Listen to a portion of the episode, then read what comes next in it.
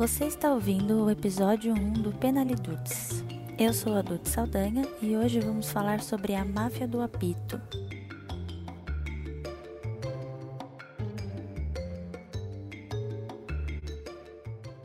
Se devesse apenas ao futebol, o Campeonato Brasileiro de 2005 já seria marcado por grandes coisas, como a revelação de jogadores como Fred Guedes, que hoje defende o Cruzeiro e na época também defendia a Raposa, e Rafael Sobis, que hoje defende o Internacional e na época também fazia sua estreia pelo time gaúcho. Mas o inconsciente brasileiro lembra desse ano como o ano em que a arbitragem recebeu uma mancha difícil de tirar, a da máfia do apito. Apesar desse nome evocar na cabeça do jovem cinéfilo um frame de um filme de época bem elegante, o rolê todo foi bem mais simples do que isso.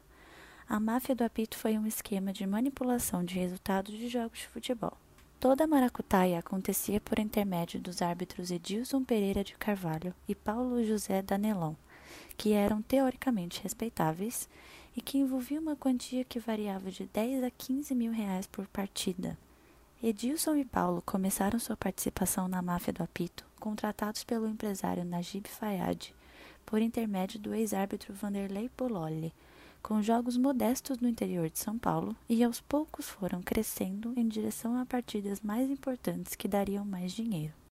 Com o passar do tempo, os apostadores foram percebendo os números das partidas dos dois árbitros nas casas de apostas, e o que começou com uma simples curiosidade de por que os jogos apitados por esses caras dão mais dinheiro? Por parte de empresários, no final de setembro viraria o maior escândalo da arbitragem brasileira. O burburinho sobre as apostas nos jogos apitados por Edilson e Paulo chamaram a atenção das pessoas dentro dos sites, a ponto de haver uma denúncia para o Ministério Público, e o caso foi para as mãos do promotor José Reinaldo Guimarães Carneiro. Pouco depois disso, a denúncia chegou na redação da revista Veja e ao repórter André Rizek, hoje do Sport TV, que junto com a sua editora Thaís Oyama começaram a apurar os fatos em meados do mês de abril de 2005 e chegaram inclusive a compartilhar descobertas e provas com o Ministério Público, o que ajudou demais a investigação. Foi um trabalho conjunto do jornalismo esportivo brasileiro junto ao Grupo de Atuação Especial de Repressão ao Crime Organizado, o GAECO. Até então, as denúncias eram referentes apenas a partidas menores do Campeonato Estadual Paulista e uma ou outra partida de competições internacionais, como a Copa Libertadores e a Copa Sul-Americana, que Edilson apitava como árbitro que estava nas folhas da FIFA. Quando o Campeonato Brasileiro de 2005 começou, toda vez que Edilson era escalado para um jogo, era uma polêmica diferente, e às vezes não havia o que ele fazer. Às vezes um time é apenas superior e ganha de outros sem pênaltis, sem grandes faltas ou cartões vermelhos. E a máfia começava a ter seus primeiros grandes prejuízos. Você pode ver todas essas partidas detalhadas no artigo do Ponteiro Esquerdo, que foi de grande fonte para mim e vai estar linkado no post desse episódio no Medium.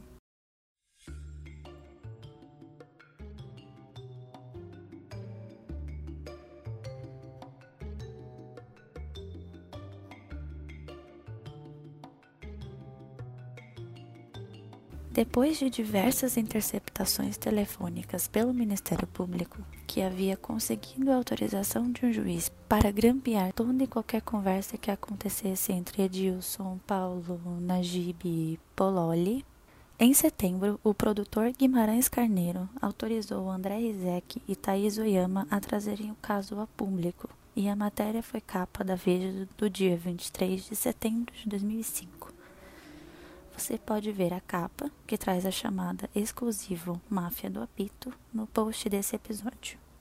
Pela primeira vez, um campeonato no Brasil trazia como protagonista o que acontecia fora dele e não dentro, e colocava em xeque toda a tabela de classificação daquele ano.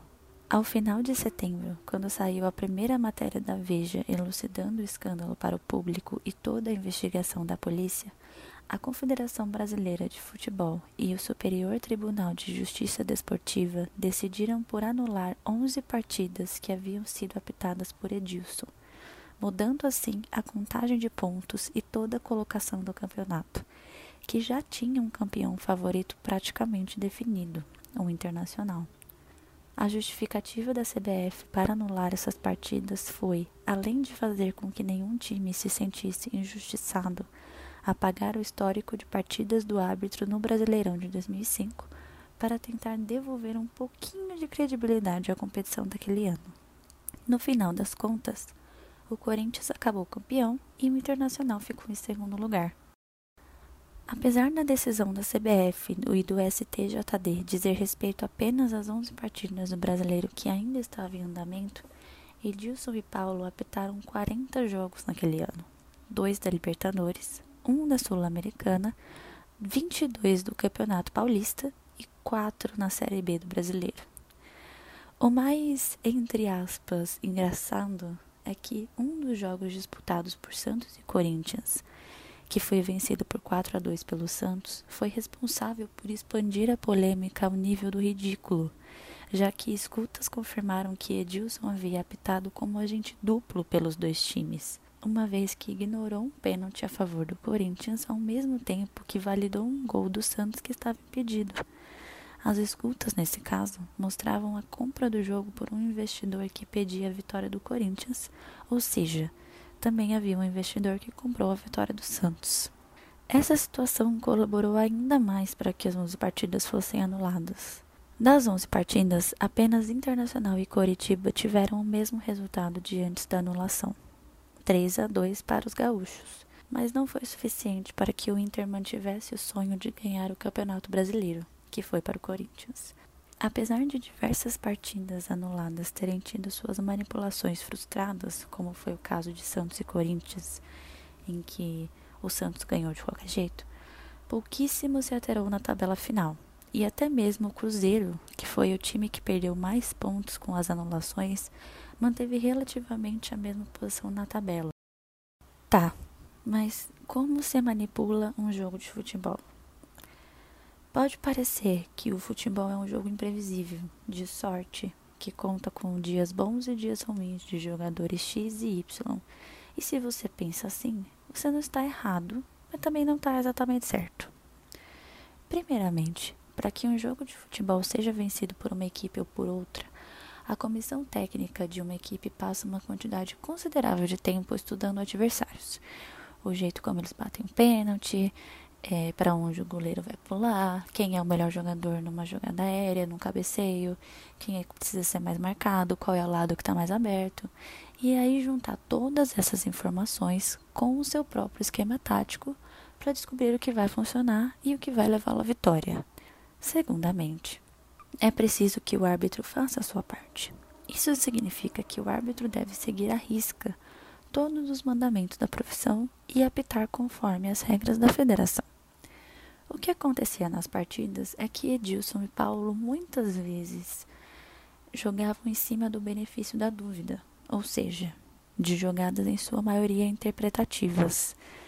É claro que eles poderiam marcar uma falta que nunca existiu e isso jamais seria interpretativo. Mas, por exemplo, em uma partida entre Santos e Guarani, Paulo deu um cartão vermelho para uma entrada forte do jogador Serginho, do Guarani, em cima de Rossini dos Santos. Esse lance poderia ser punido com um cartão amarelo ou simplesmente o juiz podia mandar o jogo seguir, mas ele decidiu pela expulsão. Esse tipo de coisa é interpretativa, meio que vai de cada árbitro que aplicar. E não tem muito como você questionar esse tipo de coisa.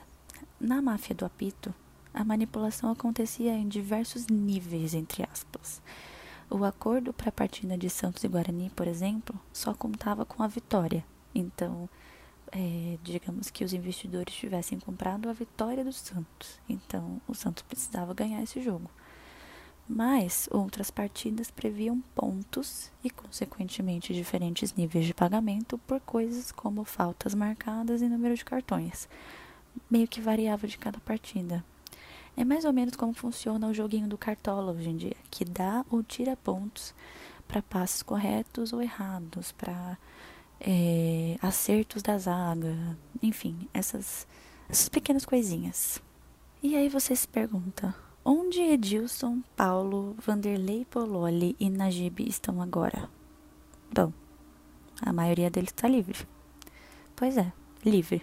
Não porque o Ministério Público não havia reconhecido as infrações, mas porque nem toda manipulação havia sido bem sucedida, e especialmente porque tais infrações não estavam tipificadas em nenhuma lei da época. O caso foi trancado em 20 de agosto de 2019, quase quatro anos após a matéria da Veja ter sido publicada. Em 2013, o caso ainda estava na esperança de mais um recurso junto ao Ministério Público sob a denúncia de estelionato e formação de quadrilha, que não foi considerada infração penal pelo Tribunal de Justiça em 2009 e ainda conta com o artigo adicionado em 2010 no Estatuto do Torcedor pela Lei 12.299, que prevê uma pena de 2 a 6 anos para quem fraudar o resultado de uma competição esportiva ou colaborar para fraude. O Edilson hoje vive em São José dos Campos. O Paulo mora em Piracicaba e ambos não falam mais sobre o assunto. Já os outros empresários estão, enfim, fazendo coisas que empresários fazem no Brasil. E foi assim que a arbitragem brasileira ganhou uma mancha que vai ser muito, muito difícil de sair. Tanto que o nome Edilson ainda é sinônimo de juiz ladrão nos cânticos de muitas torcidas por aí, ainda hoje, 14 anos depois do acontecido.